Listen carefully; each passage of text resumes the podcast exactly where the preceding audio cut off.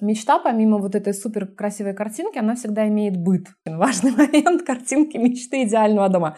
Все еще спят. Я могу и так, и так сказать, ты потом вырежешь. Прием-прием, на связи Бали, меня зовут Антон Лужковский, и это «Легко и не очень». Исследование о том, как удивительно и неповторимо люди идут к своим мечтам. Сегодня, наконец, снова эпизод, записанный вживую, не через созвон. Ирина Норна живет на Бали, как и я, уже 5 лет. 12 лет она ведет обучающие проекты онлайн. В какой-то момент э, Ирина выяснила, что у нее СДВГ, синдром дефицита внимания и гиперактивности, про то, как быть с целеполаганием в такой ситуации, а еще про то, что отпуск и отдых не всегда одно и то же, а в цепочке мечта, цель, план отсутствуют важные элементы в этом эпизоде.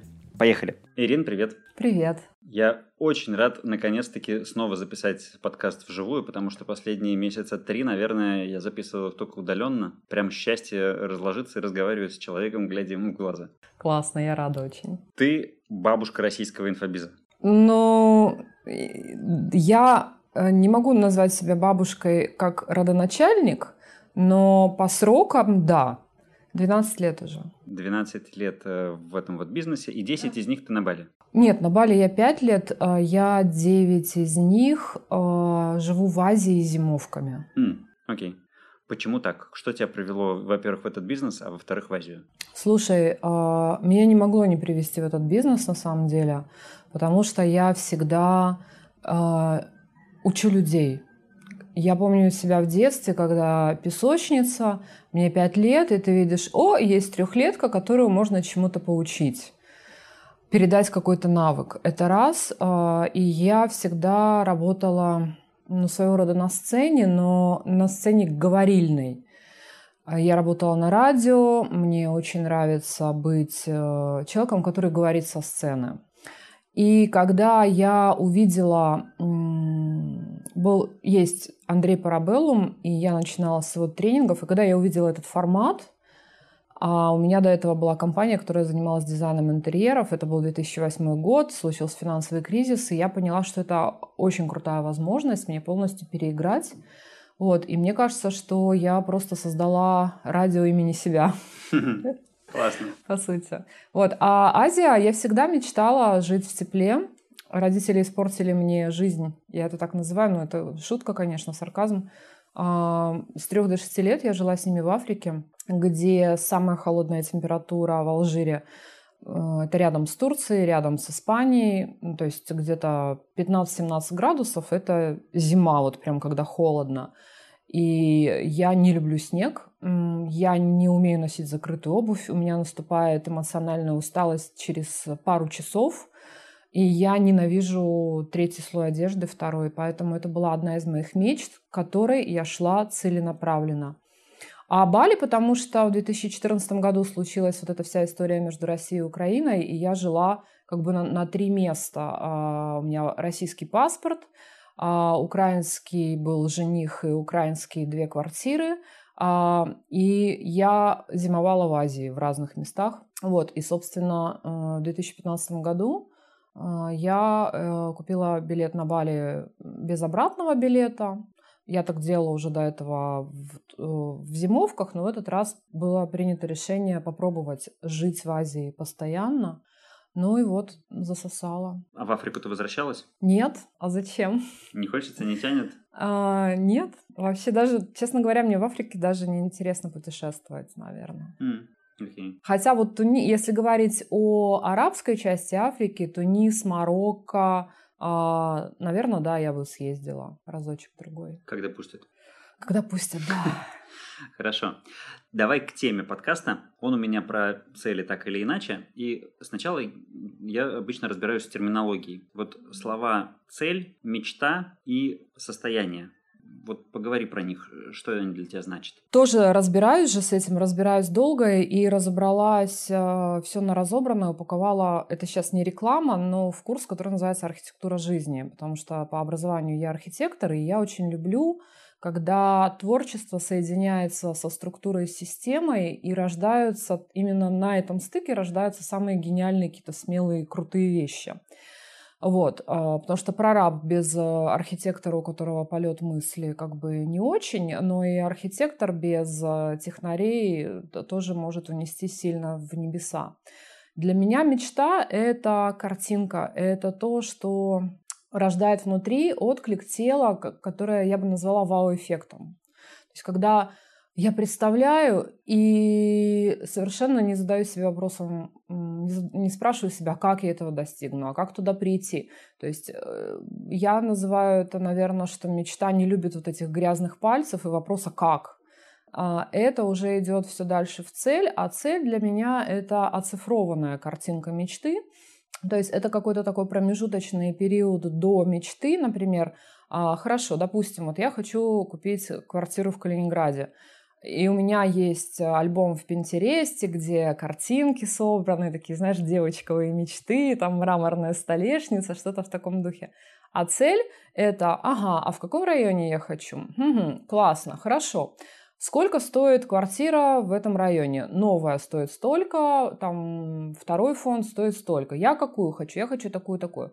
Окей, чтобы мне купить эту квартиру, у меня эти деньги есть или нет? Ну, например, допустим, их нет, но есть 10%. Хорошо, нету, значит, всей суммы. Как я могу эту сумму э, достичь ее? Где я ее могу достать? И тогда я себе рисую, например, если у меня эта мечта там через... Ну, я вот с этой мечтой не спешу, потому что сейчас стройка дома на Бали, а в Калининграде, я думаю, что где-то через, наверное, года полтора-два я буду покупать. И, соответственно, а, цель – это через год иметь определенную сумму денег на эту квартиру. А, и уже относительно тех реалий, которые будут через год, мы вообще не знаем, что у нас будет. Ну, понимать, это, например, может быть какая-то часть ипотеки, или это все-таки все собранные деньги, сколько квадратных метров, а, вот это уже цель. То есть цель для меня это что-то такое промежуточное. А вот про состояние а, я бы хотела, чтобы ты уточнил, что ты имеешь в виду. Я уточню. Э, состояние появилось у меня в подкасте после э, записи с Аленой Ковальчук. Она говорила, что это лучше цель, чем цель, записанная словами. И она может работать как и как то, к чему ты стремишься, и еще как способ, потому что она притягивает обстоятельства, когда ты погружаешься в то состояние, когда ты уже там, угу. где ты хочешь, то и мир складывается по-другому. Я с этим согласна абсолютно. В принципе, визуализация, которая дико попсовая вещь, и многие люди ее ненавидят, лично в моей истории жизни работала именно так. То есть визуализация дает тебе ощущение на уровне тела, как будто ты уже в картинке. И знаешь, вот для меня мечта — это ну, какой-то далекий остров, такая аллегория, и ты к этому острову закидываешь якорь, крючок. И вот э, ты цепляешься этой картинкой визуализации, этим крючком, и твоя реальность, она начинает подтягиваться под эту картинку, перестраиваться. Какие-то приходят э, люди, которые тебя знакомят э, с нужными людьми, какие-то открываются возможности для зарабатывания денег. А вдруг приходит что-то еще, можно назвать это магической какой-то историей.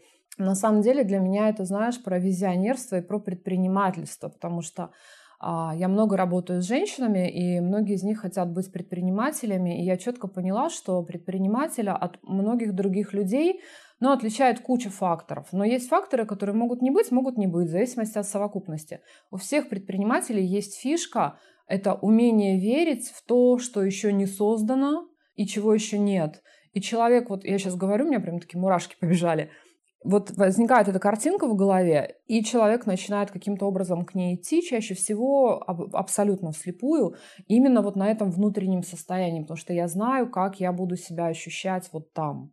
Вот, да, я считаю, что это очень сильно работает, и мечта, она мне нужна именно для того, чтобы в себе, ну вот, выстроить прочувствовать это состояние. И я, когда описываю мечту, я обязательно... Ну, я в основном записываю на бумаге, потому что у меня есть ДВГ. Я думаю, мы сегодня многократно об этом поговорим. ДВГ это что? Синдр... Синдром дефицита внимания и гиперактивность. То есть у меня а, многие инструменты не работают, потом мне многие инструменты быстро надоедают.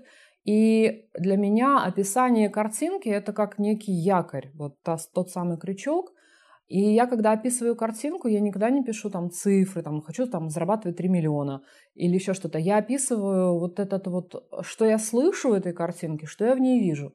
что я в ней ощущаю. То есть если это дом мечты, да, я говорю, вот я просыпаюсь рано утром под пение птиц, выхожу на свою кухню, на которой аромат кофе, трогаю, значит, а, мои босые ноги ступают по деревянному полу, который нагрет вот этими ранними утренними лучами солнца. Я вдыхаю аромат свеже, свежесваренного кофе, сижу. Я проснулась рано утром. Важно для женщин, важный момент картинки мечты идеального дома. Все еще спят, и никто меня не трогает в этот момент. Вот, и вот это ощущение, когда я говорю, что я провожу там пальцами по столешнице, босыми ногами ступаю, это очень сильно для меня работает. Круто. Что может пойти не так? абсолютно все. Пока что звучит очень четко. Вот, значит, придумываешь мечту, закидываешь якорь, Потом постепенно, значит, э, по мере того, как это превращается в маленькие подцели, с ними справляешься и приходишь туда, параллельно представляя себя там со всей кинестетической, визуальной, аудиальной картинкой. А, какие вот здесь вот есть места, о которые можно споткнуться? Ну вот у тебя опыт какой был? Почему, почему это иногда не срабатывало? Есть, да, история действительно иногда не срабатывает, потому что, э, ну, есть цепочка мечта, цель, план. И об этой цепочке очень много рассказывают. А, проблема в том, что этой цепочки недостаточно. И очень много людей считают, что если они нарисовали, написали, прописали, обвесили все стены мечтой, цель, планом, визуализацией, то оно должно сработать. На самом деле, а, я вот своим ученицам это объясняю постоянно, что после МЦП есть э, ДОП цепочка. Это действие, обратная связь и корректировка.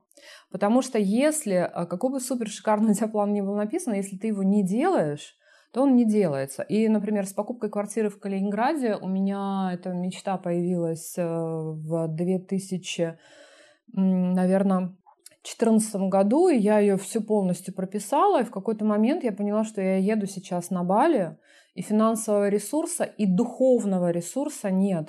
Поэтому очень важно, когда мы прописываем вот мечту, цель, план, это понять еще, а есть ли вообще ресурс на это? Потому что ресурс может быть достаточно денежного ресурса, может быть достаточно ресурса в виде ну, например, рабочих рук для какой-то мечты, может не быть эмоционального ресурса.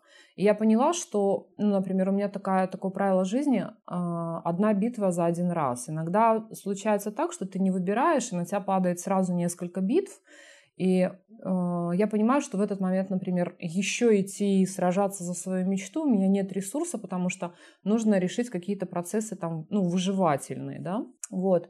А, это первое, то есть может не хватить ресурса. Второе, но если не хватает ресурса, если это по-прежнему твоя мечта, цель, то ты через некоторое время туда возвращаешься. Второй вариант, э, у меня несколько раз такое было, что когда я полностью это все прописывала, я понимала, что все, вот надо было это просто прописать. Вообще мне этого, в общем-то, не очень хочется. Это какая-то чужая была мечта, какой-то запал был эго, а я вообще не хочу это делать. Я совершенно спокойно такие вещи отпускаю обычно. Ну вот и, собственно, когда человек не переходит к реальным действиям, а, а остается в какой-то мечте фантазии. И еще, наверное, вот четвертый вариант, когда мы не даем достаточно времени для реализации. У меня есть несколько, вот у меня есть там одна мечта, я к ней грибу вот 8 лет, и знаешь, и очевидных перемен я не замечаю. То есть, чтобы там сказать, что при том, что люди, которым я давала рекомендации на основе своего опыта, набранного за 8 лет, они эту мечту получили, достигли и реализовали. Вот у меня как, ну не знаю, может там астрологи бы что-то сказали на эту тему, но а, я все равно вижу и замечаю, как иногда а, ты думаешь, что вот ставишь себе планку год, и через год мечта твоя не сбылась, и в принципе можно расстроиться, можно отложить и продолжить. И я замечаю, что иногда некоторым мечтам как будто, знаешь, ну вот не время. Или ты к ним придешь, но ты придешь на износе таком, на таком э, гиперресурсе, что когда ты это получишь, у тебя не будет вообще э, силы возрадоваться. И, наверное, важно давать мирозданию, Вселенной, там вот этой вот божественной мясорубке просто покой и время, что оно придет в тот момент, когда ты будешь готов эту мечту взять и вынести. Потому что мечта, помимо вот этой супер красивой картинки, она всегда имеет быт. а, а, знаешь, как в сказках, жили-были. Вот жили вроде это про мечту, а были это про кто сегодня будет мыть посуду, а там муж и жена заболели, кто вынесет мусор и так далее. И у наших очень больших мечт, и часто мы их именно из-за этого не хотим реализовать, потому что внутренне мы понимаем, что ну, а это же какой-то еще параллельный быт. Я вот сейчас переехала на новую виллу, она больше всех вилл, которые я снимала до сих пор. И ты знаешь, я поняла, что я энергетически не тяну это пространство, потому что я не дохожу в кучу спотов, которые мне безумно нравятся, вот типа там вот той беседки у бассейна, и я а, не успеваю, у меня две помощницы сейчас, садовник, бассейнщик, я не успеваю все контролировать, мне не нравится тот уровень чистоты, который они поддерживают. И я вдруг поняла, что у меня бывают дни, когда 80% рабочего времени я занимаюсь этим дешевым э, трудом по дому. И думаю, так, у меня же такая куча помощников, то есть я понимаю, что мне нужно э, сейчас вот, вот-вот начнется стройка своего дома, я понимаю, что нужно прокачать бытовые навыки соответствия своей мечте. Поэтому мечта может реализоваться, но если нет бытовых навыков удержать то, что ты себе намечтываешь, вот, то тоже человек может не сильно туда идти, потому что понимает, что мечта его, в общем-то, катком размажет и не даст ему вот этого вау-эффекта, а даст только кучу бытовых задач. Слушай, а это ж как? Это именно навыки, навыки управления, делегирования, там, ну, конкретно в этом случае с стафом, mm-hmm. или это какой-то уровень энергии, который у тебя должен быть, какой-то уровень ресурса, который внутри тебя должен быть? Ну, это знаешь, как это яйцо или курица, оно одновременно. А, энергия порождает способность э, выходить на новый уровень в плане денег, делегирования, управления, контроля, управление, контроль, делегирование тебя переводят на новый уровень энергии. То есть для меня это какие-то не очень разделимые вещи. И, и то, и то, оно прокачивается одновременно. Как вот знаешь, я считаю, что самый, э, самая глубокая духовная практика там, для женщины – это жить с мужчиной – родить ребенка и создать свой собственный бизнес. То есть все остальное, когда мне говорят, я как человек, который перепробовал огромное количество реально духовных практик и медитации по 10 дней, випассана, вот эти все вещи и посты, я могу сказать, что так как ты прокачиваешься в отношениях с, там, с партнером, в бизнесе и в родительстве, ну, никакая духовная практика не прокачает. Я тебя отлично понимаю. Я помню, когда я поехал на Випассану, я дождался, когда моему младшему ребенку исполнилось года, наверное, три, чтобы так вот уже без зазрения совести оставить их втроем. И э, я там сидел и ну, отдыхал, это был санаторий. Ну, ребята, конечно, слушайте, ну посидеть здесь 10 дней, помолчать, это очень просто. Вы попробуйте, проведите эти 10 дней с детьми. Это совсем Со своими причем. Да, да, да. Раз мы стали с тобой говорить про энергию, э, что для тебя является ресурсом? Откуда ты ее черпаешь, как ты ее пополняешь? Что вот работает для тебя? Мне пришлось потратить э, несколько лет своей жизни. Мне сейчас 41 год, э, я 79-го года рождения, я поколение дочек тех женщин, которых могли забрать за тунеядство. Если ты помнишь, когда днем человек шел в кинотеатр, например, в Советском Союзе, его могли а, дать ему статью за тунеядство. Соответственно, а, моя мама очень уставала, она постоянно что-то делала дома, и иногда она просто падала без сил на кровать днем, и если в этот... не на кровать, даже на диван, если в этот момент я заходила в комнату, она подскакивала и говорила, что я вот только на секунду прилегла отдохнуть, меня это очень парило, я думала, когда уже эта женщина наконец расслабится, и, в общем-то, в свои 38 я поняла, что это я та самая женщина, которая не может расслабиться, все время нужна какая-то активность, не в здоровом смысле слова, то есть какой-то невроз. И я очень сильно раз, разъединяла а, несколько позиций. То есть позиция отдых, от позиции развлечения, от позиции э, набирания новых впечатлений, куда входят, например, путешествия. То есть для меня это совсем не отдых.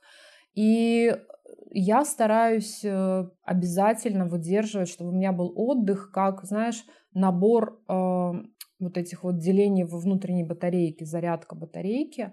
И оказалось, что отдых — это достаточно скучное, рутинное мероприятие, в котором нет, к сожалению, прилива дофамина, например, там серотонинчиком порадоваться, поэтому э, сложно себя заставлять отдыхать, но отдых для меня это время, проведенное без никого, Это очень лениво, это желательно дома, без поездок, либо поездки в какие-то такие чудесные отели, где все включено, все за тебя все придумано, и тебе не нужно вообще, ну, то есть ты думаешь так, позагорать перед завтраком или после завтрака. После завтрака буду поевшая, будет тяжело. Вот. И наполняюсь я энергией такой вот для жизни все-таки в состоянии отдыха, в состоянии ничего не делания. Вот. А также наполнять энергией могут моменты какие-то вдохновляющие. Отдыхом для меня также является рисование. Я очень ну, вдохновляюсь, когда занимаюсь как раз-таки планированием. Вот тоже очень люблю это дело. И у меня одно время было, было правило, я раз в месяц уезжала на 3-5 дней от всех. Еще сыну тогда было около 8-9 лет как раз-таки вот в эти отели с выключенными девайсами. И два дня я просто чилила, делая ничто. А потом я планировала, подводила итоги, уединялась со своими ежедневниками. Меня очень наполняет сейчас, пожалуй, спорт и всякие разные прекрасные, знаешь, высокодуховная женская практика – это сходить на хороший массаж. Ну и мужская, наверное, тоже. Вот это прям иногда, мне кажется, сложнее себя туда заставить сходить, чем на випассану поехать. Потому что думаешь, ну сейчас, вот сейчас, вот сейчас еще есть, есть дела, есть дела, вот сейчас я их э, закончу, закончу. Поэтому, наверное, э, я очень сильно наполняюсь через умение себя остановить и принудительно отправить на какой-то отдых. Угу такие э, интровертные варианты отдыха у тебя? Ты знаешь, я абсолютно уверена, что они экстравертам тоже нужны. И э, просто мы по-разному заряжаемся. Я тоже заряжаюсь от толпы. Я заряжаюсь от выступлений перед людьми, я заряжаюсь от хорошей компании друзей, а, но потом нужно еще дозарядиться самой. Хорошо. Ты упоминала э, определение, что твое, а что не, не твое в целях. Вот это вот что наносное, какое-то чужое. Это на самом деле очень часто звучащая история, и у меня в курсе часто люди задаются именно этим вопросом. Вот э, как ты определяешь э, вот эту вот цель, которую ты хотела, она твоя или она тебе навязана? Ну, я сейчас определяю через какое-то, через чувство телесное. Очень сильно в этом плане расковывает випассана, потому что Единственный инструмент, который нас не обманывает и который нам не врет, это тело. И в теле, если его правильно научиться слышать, то есть не путать испуг от нового и азарт, не путать со страхом, да, и не путать, что страх это не есть э, указание к остановке. Страх это скорее показатель того, что именно туда тебе, может быть, и стоит идти, но как бы вопрос уровня страха. То есть если это паническая атака, то, наверное, ну, лучше притормозить и начать двигаться сильно медленнее. Я считаю так, что понять твое или не твое можно только с опытом, и не надо бояться делать то, что может оказаться не твоим. Я знаю, что очень много людей пребывают десятилетия в бездействии, потому что они боятся потратить свою важную жизнь на реализацию не своих целей. Но а, даже когда ты реализовываешь не свою цель, ты обзаводишься знакомствами, ты учишься не выгорать эмоционально, потому что, скорее всего, на не своей цели ты еще же эмоционально выгорел, это тоже прекрасный урок. А, ты приобретаешь какие-то навыки. И постепенно а, какие-то первоначально цели можно распознать, что это не твое, когда ты уже почти заканчиваешь, а какие-то там на 80%, а потом уже, когда этот навык встроен, ты начинаешь много себе вопросов задавать. И для меня лучшим инструментом, ну, помимо тела, является понимание, а цель отвечает ли моим ценностям. То есть мне кажется, очень важно знать вот этот пакет своих ценностей – и, соответственно, протаскивать себя по всем. И чем больше ценностей реализуется в цели, тем больше драйва тебе это даст, тем больше какой-то жизненной силы и энергии. И в конечном итоге мы фигачим цели ради получения гормона дофамин и серотонин, там, чувство собственной значимости, да, что я вообще там молодец. Вот. И еще, знаешь, еще был какой-то у меня классный рецепт про «Моя не моя цель». Очень смешной. Сейчас, может, я его вспомню, а может, нет. Вспомнишь, скажи обязательно. А, то есть, получается, ты хочешь сказать, что лучше э, действовать и идти к цели, которая, как ты выяснишь, потом навязанное, mm-hmm. чем сидеть, сомневаться и ничего не делать. Да, да. Тренироваться как раз вот, знаешь, как это, э, помнишь, как э, этот, кто же тренировался в каком-то фильме на кошках целоваться? Ну вот у вас, значит, есть кошки, поэтому э, людям, которые вот так вот всего боятся, я бы даже советовала прям брать какие-то не сильно сложные цели, которые точно не сделают вам хуже. Например, цель там, сесть на шпагат. Но эта цель никому не повредит, потому что здоровые связки, там, крепкий позвоночник, гибкие суставы это, – это инвестиция. И можно заодно там отработать какие-то понимания. Хорошо.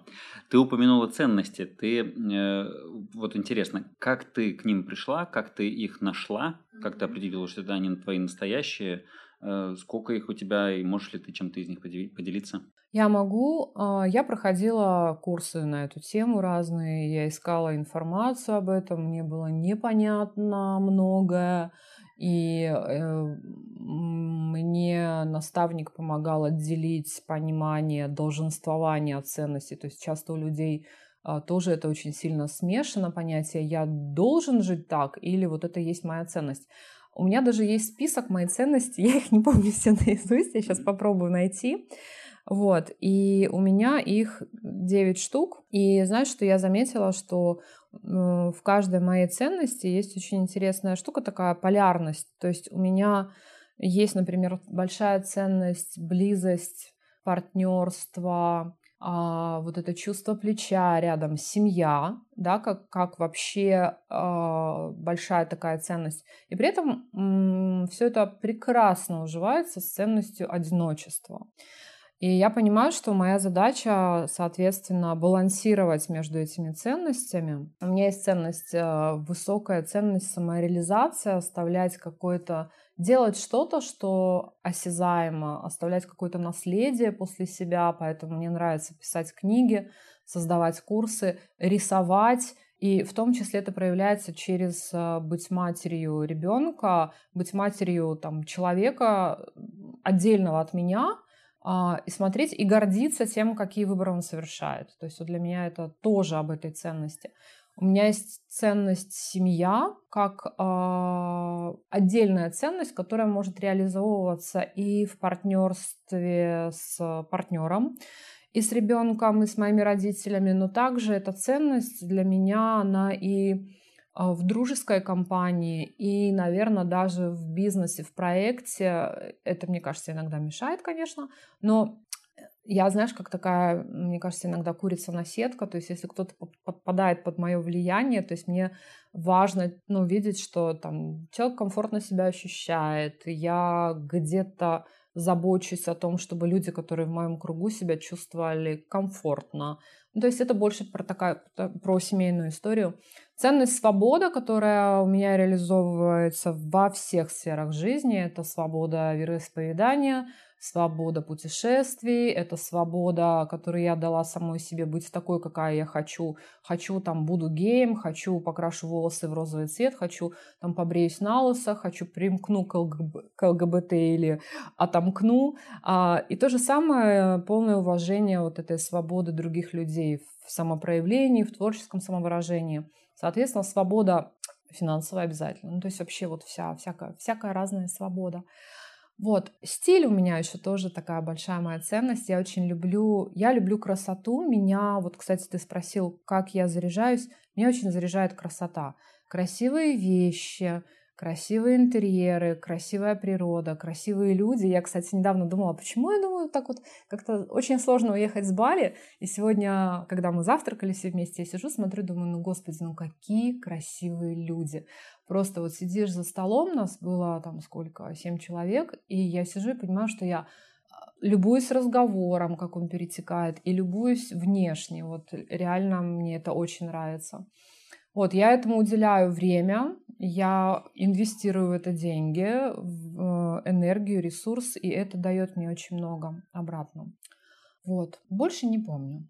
А можешь в двух словах сказать, вот как понять, что является твоей ценностью? Откуда их выковырить? А, есть такой коуч а, на просторах российского интернета Сергей Всехсвятский. Я проходила программу у него Мы одно время очень плотно общались с его женой, с и а, первый поток курса, который сейчас Аня проводит, мы делали для моих учениц. И, в общем-то, под чутким присмотром Ани и Сережи я выкристаллизовывала свои ценности, а, ходила к Сергею советоваться, и он очень интересно говорит о ценностях, что это такие, знаешь, какие-то а древние архетипичные силы, вот как э, какие-то старые боги были, да, там бог кузнечного дела, бог путешественников, бог каких-то свободных людей, бог красивых людей.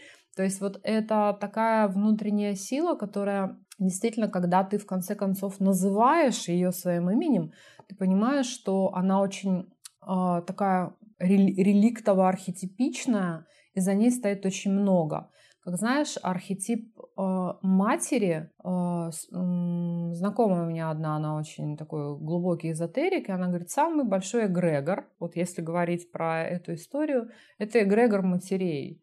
И на самом деле подарила мне такую вещь, она говорит, когда тебя кто-то обижает, особенно если мужчина поступает несправедливо, ты его спроси, скажи, что «А вот мог бы он так поступить со своей матерью, и сразу все меняется. Это прекрасная карта, и я как сингл-мама, я теперь эту карту очень часто разыгрываю, знаешь, как вот я всегда могу сказать, ну что же вы, вот я же мать-одиночка, вот зачем вы так? И это ощущение вот материнства, оно реально э, делает меня причастной к какой-то такой вот очень древней могучей силе.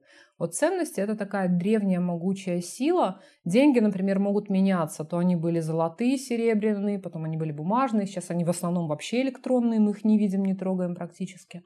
Вот. А финансовая свобода, чувство вот этой вот уверенности, защищенности, это очень глубокая архетипичная история. То есть вот как-то так, наверное. То есть если казалось, что долженствование, которое нужно отделить от ценности, это какая-то вещь, которая ну, старая, которая от прошлого поколения передается, то настоящие ценности, они не новее, они наоборот еще старше, они вот именно архетипичные. А, да, и вот тоже очень об этом интересно говорит Сергей, что у ценности может быть территория развития, э, территория реализации. То есть, например, есть ценность э, саморазвития, и саморазвиваться можно как в семье об партнера, да, переводя ваши отношения на новый новый уровень. Можно саморазвиваться в уроках вокала, а можно саморазвиваться, например, в бизнесе или в садоводчестве. Территории разные, но ценность реализуется одна и та же. И ты знаешь, я вот поняла тоже такую вещь, что в 21 веке единственный повод удерживаться мужчинам и женщинам вместе, ну, неважно, тут нас, наверное, будут слушать люди не только о традиционной сексуальной ориентации, а всяческой, ну, то есть удерживать партнеров вместе может только максимальное количество общих ценностей, которые реализовываются через партнерство и укрепляются в партнерстве. Круто. Давай к конкретике с точки зрения техник, э, практики того, как это реализуется. Вот э, как у тебя устроен процесс твоего целеполагания?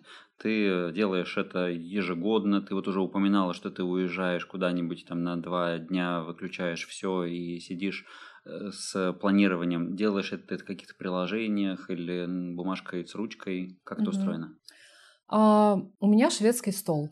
А, вот мой синдром дефицита внимания и гиперактивности – это такая штука, я не могу делать одни и те же действия постоянно всю свою жизнь. И я долго боролась. Сначала мне не подходила никакая система планирования, мне все было не то, а мне казалось, что вот я начинаю что-то делать, потом разочаровываюсь, пока я не поняла, что все окей с системами планирования, Просто мой мозг устроен так, у людей с этим диагнозом, у них по-другому работает префронтальная кора головного мозга, и у меня есть периоды полного расфокуса, когда мне очень сложно на чем-то сфокусироваться, есть периоды гиперфокуса, когда ну, мы называем их СДВГшки. У меня сын, собственно, тоже СДВГ. Когда человек вообще забывает в туалет сходить, покушать, то есть он полностью на этом фокусируется. Эти периоды не длятся очень долго. И я поняла, что мне важно придумать скелет, вот это знаешь, как стиль. Мне очень быстро надоедает одежда. То есть почти каждые полгода-год я ну, полностью меняю все, выкидываю, раздаю, покупаю новое. И вот э, с системами планирования плюс-минус то же самое, но есть некий скелет. Я очень люблю э, ручку. Я люблю писать.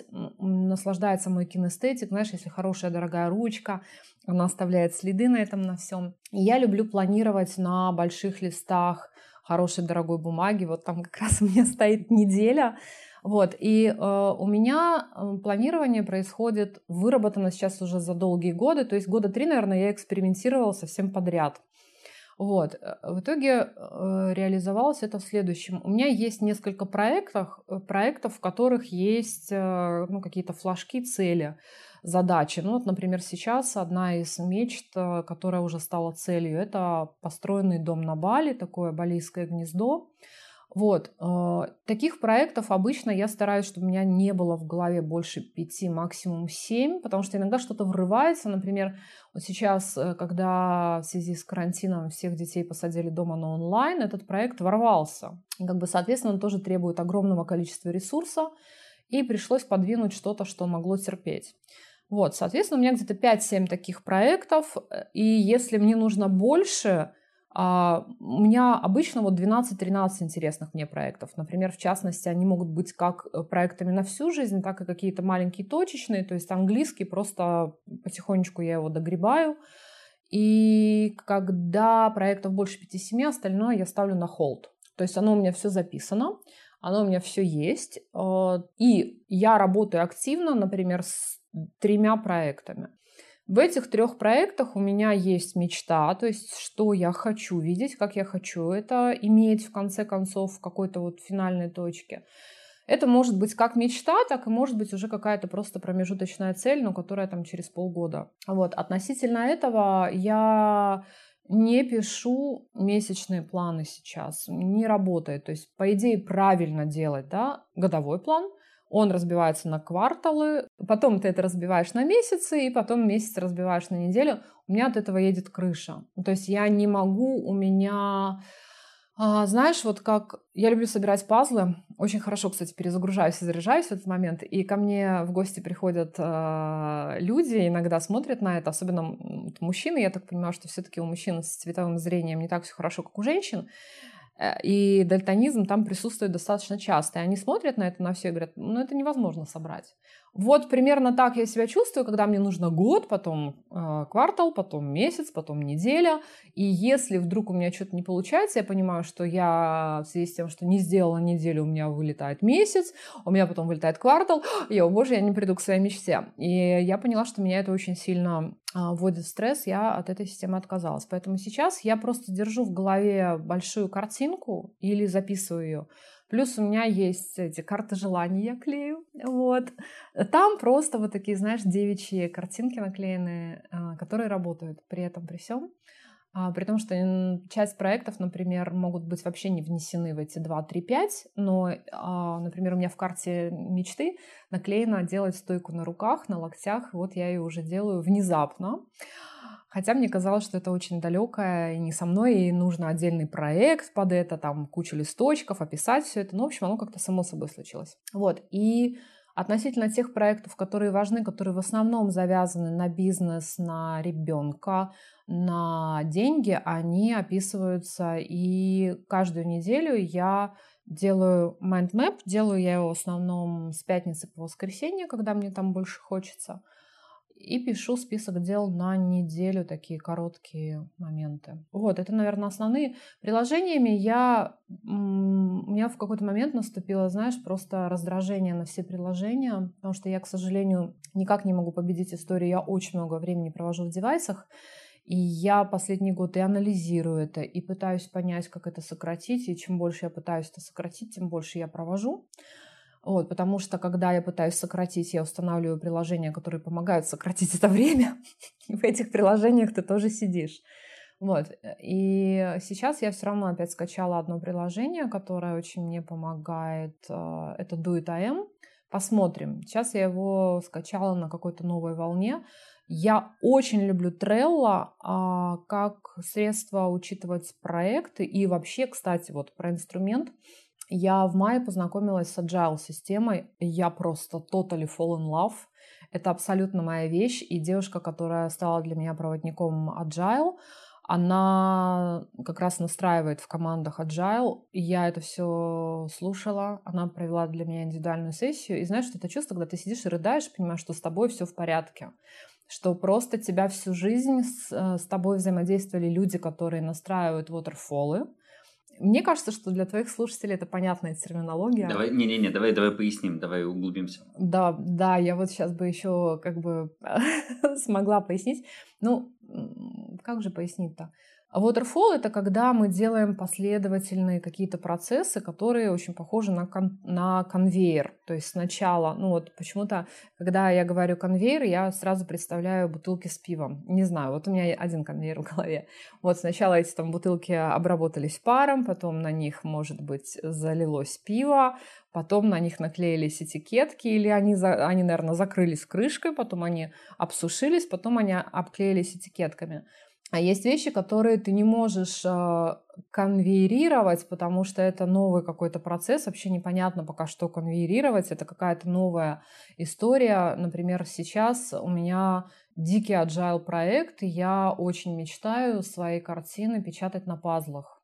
И я никогда не работала с физическим товаром. И сейчас в силу того, что закрыты все границы, и мы пытаемся найти типографию. Типографию нашли через три месяца. Они нам классно, все супер, договорились о цене. Они нам напечатали, получилось не 500 рублей, а две с половиной тысячи. То есть э, в среднем, при средней стоимости пазла, который я люблю собирать, до полутора тысяч, шикарные пазлы, я понимаю, что ну, люди должны очень любить меня и мой бренд, там, мои посылы, мои ценности, чтобы Купить пазл за сколько, чтобы мы хоть немножко заработали? За семь с половиной тысячи, да, потому что у меня уже работает девочка, которая это все делает. Обязательно нужен будет фотограф, нужен будет СММщик, то есть, ну, минимум накрутка должна быть там в три раза. Вот, мы сейчас сидим с этими пазлами, которые напечатаны а аж Пятигорске. Моя ассистентка в Питере. А, она говорит, давайте я заберу их в Питер посылкой сфотографирую, отправлю, я говорю, да нет, давайте найдем фотографа в Пятигорске, чтобы мы кому-то продали это все, я не знаю, за сколько денег, отправили уже из Пятигорска, мы понимаем, что надо печатать где-то теперь в другом месте, а, и я сталкиваюсь с такими проблемами и вопросами, о которых я вообще не подозревала в деле пазла печатания. И это абсолютно такой agile проект, потому что здесь, э, ну, как знаешь, своего рода тоже сбор пазла, он идет сразу с разных концов. Мне сложно пока объяснить, честно говоря, разницу между agile и waterfall, потому что я относительно в этом новичок, и, э, ну, эта тема еще не стала для меня той, в которой у меня много неосознанной компетенции, когда, соответственно, ты можешь э, проговаривать это все словами. Может, может ты? Я, я бы сказал так, что э, это такой вариант подхода к э, выполнению задач, когда ты э, идешь по чуть-чуть и постоянно корректируешься и держишь э, фокус, конечно, на большой своей цели, но тем не менее самое главное, чтобы твоя команда, она не продолжала делать какие-то вещи, которые нужно уже отменить, а, потому что все изменилось, а очень гибко перестраивались в зависимости от того, что происходит на этой неделе. Угу. Я бы так вот это вкратце сказал. Ну, в общем, да. И, кстати, когда я это слушала, я поняла, что для людей с СДВГ а я убеждена абсолютно, что нас слушает огромное количество людей с этим синдромом. Я могу даже чуть пару слов о нем рассказать, потому что это очень важно понимать эту историю при планировании и порекомендую супер книгу, потому что планирование, целеполагание у этих людей сильно отличается, потому что еще момент. Важно, когда мы достигаем цели, мы это делаем, по сути, ради выброса вот этого гормона счастья дофамина, а у СДВГ он вообще практически не вырабатывается. И э, э, дофамин в основном можно получить только через вот эти неэкологичные быстрые истории. Это компьютерные игры, это там кофе, это наркотики, это какая-то такая вот э, азартные игры. Э, вообще вот такой вот как бы азарт, который, в принципе, не приводит ни к чему хорошему. И, соответственно, очень сложно бывает приучить себя. И как раз-таки вот люди, которые очень часто могут бросать а, цели на полпути, может быть, сейчас еще это модно называть э, люди-сканеры, про это тоже, наверное, знаешь, но вот все-таки я думаю, что сканер это не, не, диаг... не диагностированный СДВГ. Я вспомнила, что хотела сказать про мое не мое. Вот, а, расскажу историю, как определить твое не твое.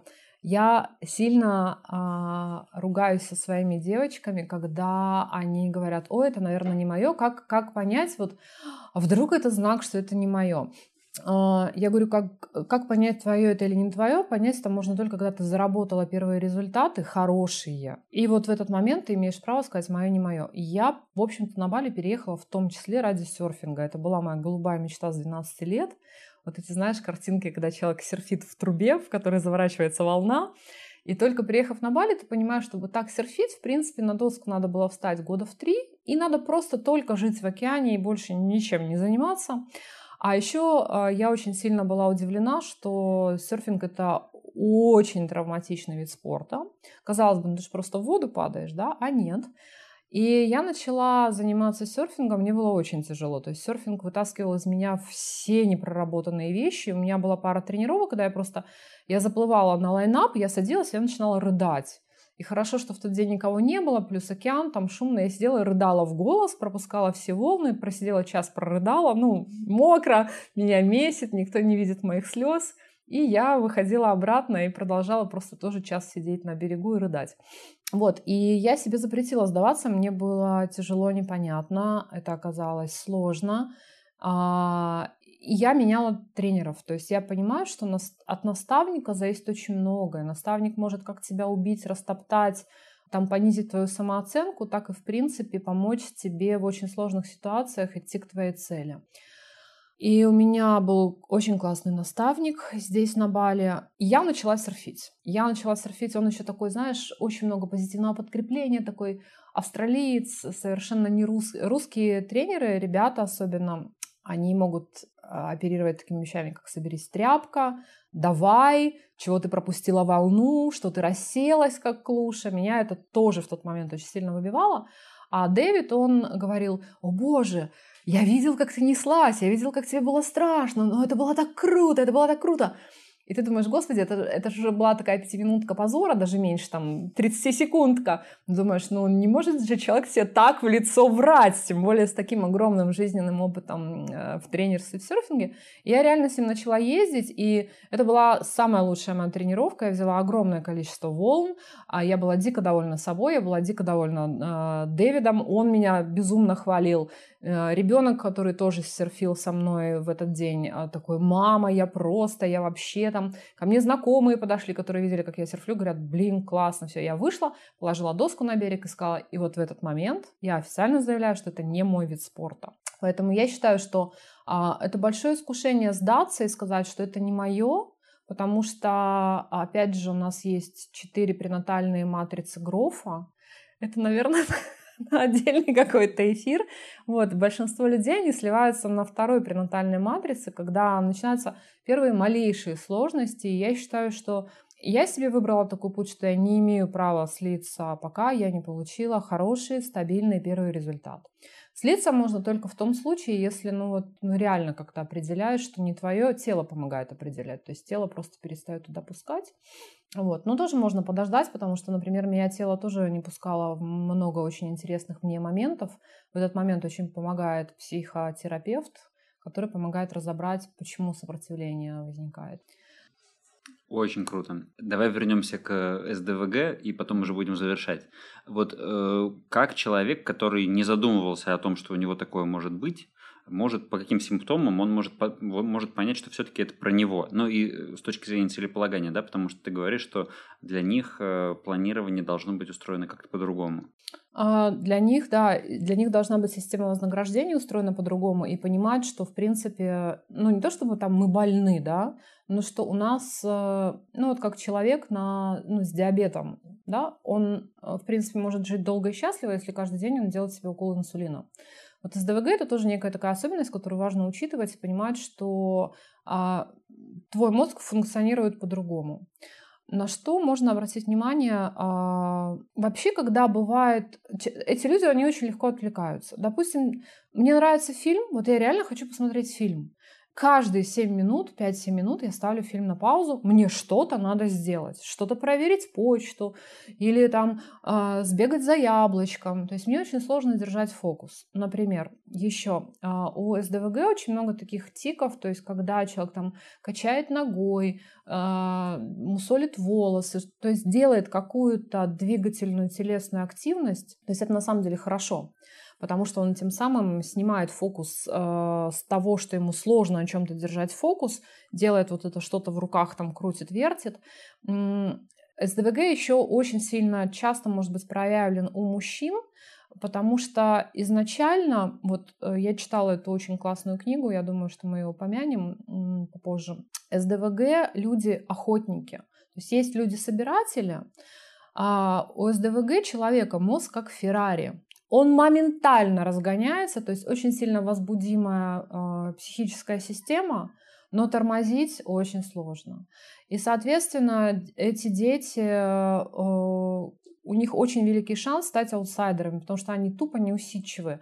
И на них очень быстро вешают ярлык трудного ребенка, тупого ребенка, ребенка, который не способен запомнить элементарные вещи. И при этом, если этому ребенку в детстве или взрослому помочь поддержать, найти какие-то вещи, в которых у него реально есть интерес, то этот человек может стать ну, вообще королем мира. И, допустим, у меня сейчас э, в должности операционного директора, проект-менеджера девушка, мы тоже вычислили, что у нее СДВГ. То есть СДВГ, э, человеку с СДВГ, боже, человеку с СДВГ окей, когда 35 пожаров вокруг, и он может э, распространить свое внимание и даже в этом находить определенный кайф.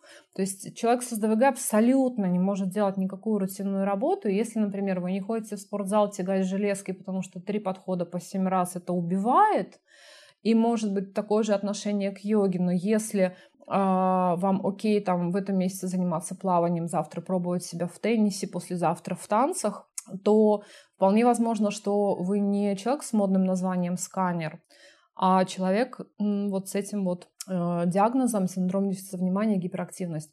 И желание постоянно куда-то бежать, куда-то нестись. Э, этим людям очень сложно отдыхать.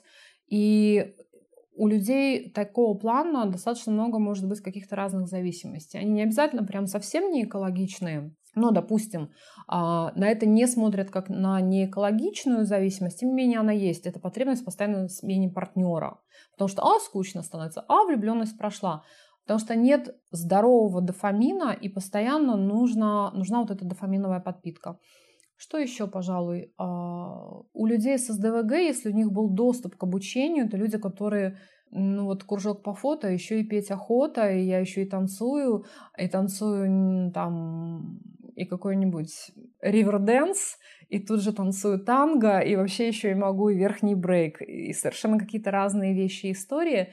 И еще у СДВГ очень сильно развита чувствительность, то есть эти люди могут одновременно... Вот я с тобой разговариваю, я понимаю, что я мониторю, а, что там происходит в комнате моего ребенка, проснулся он нет, а, я слышу звуки на улице, а, слышу, как работает кондиционер, как бы и параллельно у меня какая-то мысль еще идет о том, что будет сегодня вечером, как мне к этому подготовиться, что я еще не докупила. И совершенно спокойно в этот момент продолжаю а, разговор. И охотники, когда эм, человечество переходило с охоты на собирательство, у собирателя есть календарь, календарь предсказуем и тебе нужно определенное время собрать урожай. Охотник же, он как бы немножко всегда на готове, и он всегда готов э, поохотиться, но когда он поохотился, ему долгий период можно делать прекрасное ничего. Мы сейчас живем в мире, где мы подчинены календарю, и людям э, с СДВГ их заставляют быть, жить в ритме собирателей. Вот если человеку с СДВГ позволить быть предпринимателем, охотником, то для такого человека счастье, спокойствие наступает, наверное, ну, больше вероятность, что это произойдет.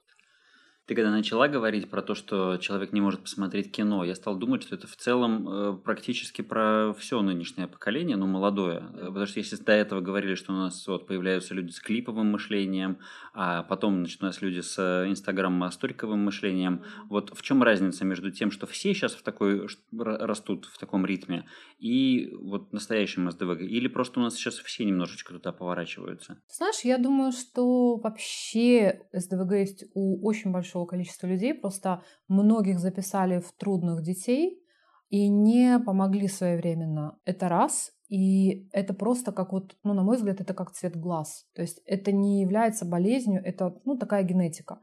А, и сейчас цифровая культура, она способствует тому, чтобы у СДВГ эта история ухудшалась.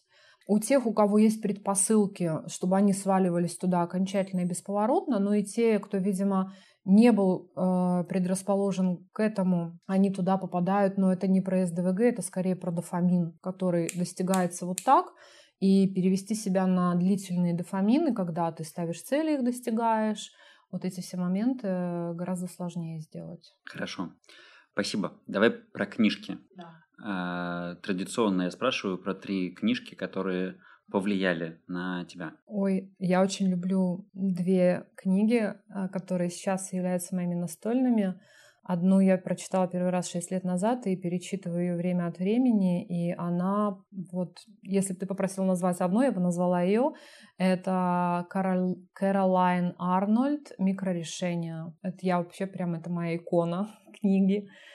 Вторая книга автор Лоретта Бройнинг «Гормоны счастья. Как приучить мозг вырабатывать серотонин, дофамин, эндорфин и окситоцин». Ну, а третья книга, я немножечко, можно расскажу предысторию? Да, Мы поехали с друзьями, с ребенком э, понырять на снорклинг. Взяли машину, и у нас было трое детей примерно одного возраста.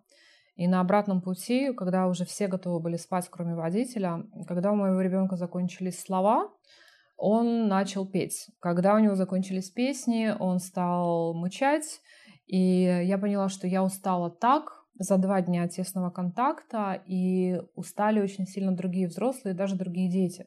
Все хотели уже поспать в машине, но мой сын продолжал там, бегать практически по этой машине. И вернувшись домой, а, я даже где-то расплакалась и думаю, что-то... Я увидела очень явно и четко, что моя мысль о том, что я плохая мать, она не имеет под собой э, фундамента. Потому что я четко увидела, что другие матери гораздо, гораздо в десятки раз меньше времени э, тратят на детей, чтобы им что-то объяснить, чтобы их как-то синхронизировать, чтобы их призвать к порядку. И я трачу в 10 раз больше времени, и по факту мой ребенок показывает в 10 раз хуже результат.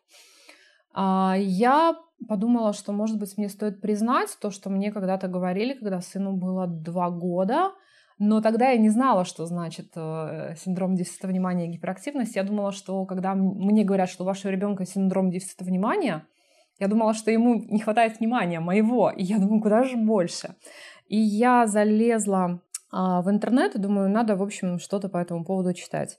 Я взяла одну книгу, нашла первую попавшуюся, которая оказалась, наверное, самая крутая. А, Ее написал взрослый мужчина, он сейчас живет в Америке, кажется. У него СДВГ, и он написал такое руководство для родителей и руководство к взрослым людям. Я читала книгу, прочитала ее всю до 5 утра. Я сидела и рыдала, и я поняла, что какое счастье, что я прочитала ее, когда сыну 11 лет. И оказывается, что я тоже с СДВГ. Вот, это было такое очень серьезное открытие. А автор книги Роман Савин. Книга называется «СДВГ Life» или «Записки из непоседского дома». И, кстати, у него там есть целая глава, посвященная тому, как планировать контролировать, как достигать целей, потому что это прям болевая история для людей с СДВГ. Очень хочется быстро переключиться на тысячу других задач. И нет умения, навод... и нет умения доводить дела до конца. У Романа есть, э, кстати, несколько групп в Фейсбуке, которые он волонтерит абсолютно бесплатно и поддерживает и родителей детей с ДВГ, потому что нам нужно очень много поддержки и, собственно, взрослых СДВГшек. Очень круто. А про первую можешь пару слов сказать? Вот эти микрорешения, это про что? А, это как раз книга про то, как свои, наверное, мечты превращать э, в реализации. И начинается она с того, что сколько обещаний вы себе даете на Новый год, и что из этого у вас реализовывается, и э, готова поспорить, что, в общем-то, ничего. И автор, она сама и боролась с лишним весом, и очень была такая рассеянная, забывчивая, из-за чего очень много времени у нее тратилось на то, чтобы ну, навести порядок в своей жизни. А, ну, ты сам прекрасно знаешь, что там не туда записанная важная информация, не на тот листочек, потом может подарить много седых волос, когда ты этот листочек не можешь вовремя найти. И как она описывает свою жизнь до этого, что, в общем-то, всю свою жизнь она проводила в, в поиске той информации, которую ей сгружали и так далее. Микрорешение о том, что мы, во-первых, очень устаем в современном мире от принятия решения, и, с одной стороны, себя нужно максимально избавить от того, чтобы мозг ежедневно думал о каких-то вещах и довести их до автоматизма. А второе – это что огромные перемены начинаются с микроскопических шагов. У меня эта книга работает потрясающе. У микрорешения есть несколько важных принципов, по которым а, мы формируем это решение. Например, одним из глобальных микрорешений, которое мне очень помогает не брать утром девайсы, на зарядку я их отношу в другую комнату, в кабинет. Кабинет закрывается на ключ, и, в общем-то, утром, когда я сонная, я бы и хотела взять, но мысль о том, что мне надо встать, выйти, дойти до кабинета, вспомнить, куда я положила ключ, это дает мне некий вот утренний подарок в виде там нескольких утренних минут. Не, ну я шучу, конечно, на самом деле это иногда может быть и там 40 минут, и 50, и даже там пару часов. Вот, но мы просто сейчас каждое утро начинаем с друзьями с зарядки на час, и мы снимаем видосы об этом, поэтому, в принципе, телефон достается быстро. Вот, кстати, зарядка по утрам. Ко мне приезжает тренер, и мы очень круто занимаемся, и это пять раз в неделю по часу. А, офигенные результаты. Это началось с того, что я поставила себе микрорешение 200 прыжков в день и 10 отжиманий. То есть вот это прям совсем микро-микро вещь. Когда я стала делать это, у меня стало получаться, и тело стало откликаться, оно стало голодным до большего, и я поняла, что я, например, не хочу заниматься по два часа. Вот мой СДВГ мозг, он уже вот 45-50 минут, и все, он бунтует. Он говорит, все, я уже хочу другое действие, я уже не хочу тренироваться. И я подумала, что а почему бы не попробовать, не позволить себе вот эту прекрасную вещь вместо трех раз в неделю по два часа, пять раз по часу и не ехать куда-то в спортзал, потому что когда я ездила в спортзал, вот эта мысль, что надо встать, сесть на байк, доехать. И, в общем, примерно каждая третья тренировка заканчивалась тем, что я писала тренеру, что ой, дети обосрались, ой, я отравилась, ой, тут вот что-то, ну, короче, что-то такое произошло, я, в общем, не могу приехать.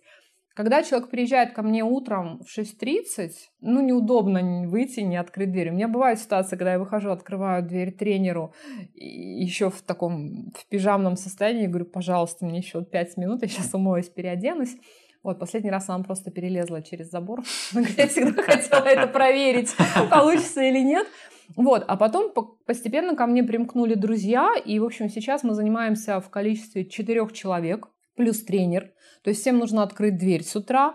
Они еще привозят всякие вкусняшки, мы потом сидим вместе завтракаем. И у меня внезапно вдруг образовалась какая-то сильно спортивная жизнь. Хотя начиналась вот с такого микрорешения очень крохотного. А то, что у Стива Джобса черные водолазки и у Цукерберга одинаковые футболки, это вот тоже к этим микрорешениям не тратить время? Я думаю, да. Я думаю, да. Но в частности, вот э, своим стилем и капсулами, и со стилистом я работаю в том числе, чтобы не тратить время. То есть я не хожу на шопинг сейчас без стилиста. Она у меня онлайн, и я хожу на шопинг следующим образом. Она мне говорит, что надо съездить вот в такой магазин, взять там вот эту вещь.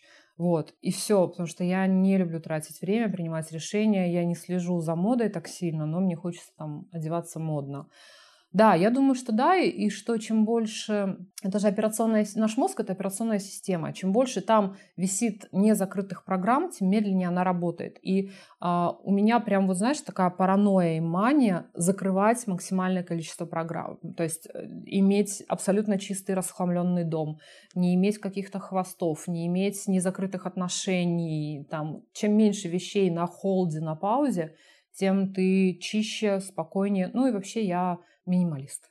Теперь про кино. То же самое, три фильма или сериала, которые на тебя повлияли. Ой, а, я вообще сериальный маньяк, как, в общем-то, многие люди с СДВГ. И я постоянно слежу, смотрю, знаю новинки. Наверное, Если бы села писать какие-нибудь обзоры на Ютубе, мой канал был бы популярный, но мне лень. Мне больше нравится смотреть сериалы, чем о них писать. Я очень люблю сериал «Теория большого взрыва». И, в частности, оттуда взяла очень много моделей поведения, и благодаря этому сериалу я узнала, что у меня, оказывается, лактоза-непереносимость, как у одного из главных героев. Вот. И там я поняла, что есть еще помимо СДВГ, есть еще такая штука, синдром Аспергера.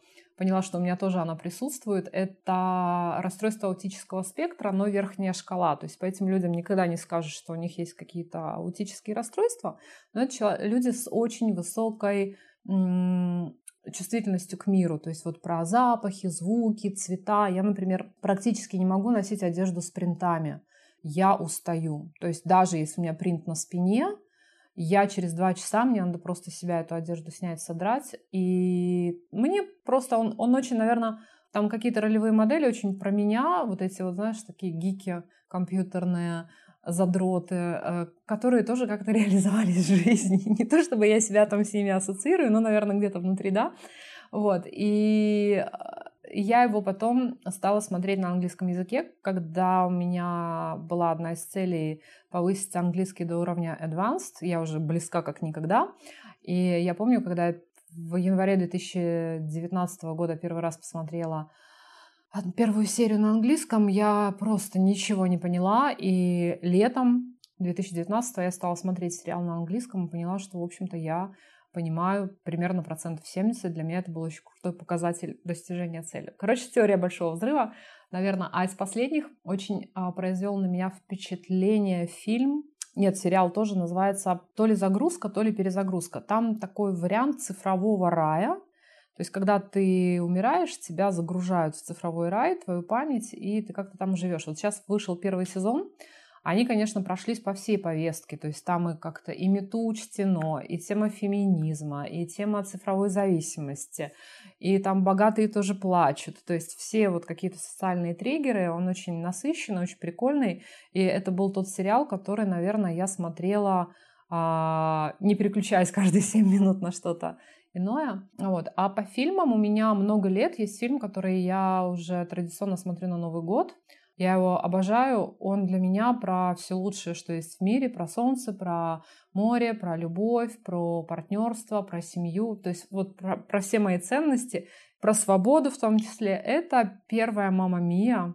А, и там у меня есть очень любимый фрагмент, когда женщины поют, и когда они действительно все это снимали в Греции, и там массовка, это реально те женщины, которые живут на этом острове, они присоединились, и это настолько душещипательный момент. Я прям очень его люблю, он меня очень сильно вдохновляет.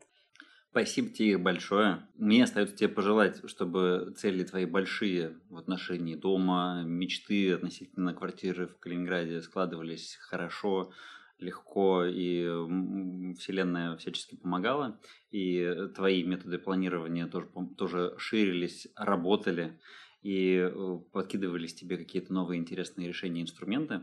А, ну и вообще, чтобы скорее нас здесь э, с одной стороны выпустили, а с другой стороны, чтобы мы еще вдоволь понаслаждались э, свободой и пустотой, которая у нас здесь образовалась на острове. Да, это точно. Спасибо тебе большое за приглашение, мне было очень интересно, и это меня я уже говорила сегодня мой первый подкаст, участие в качестве приглашенного гостя. И я очень вдохновлена.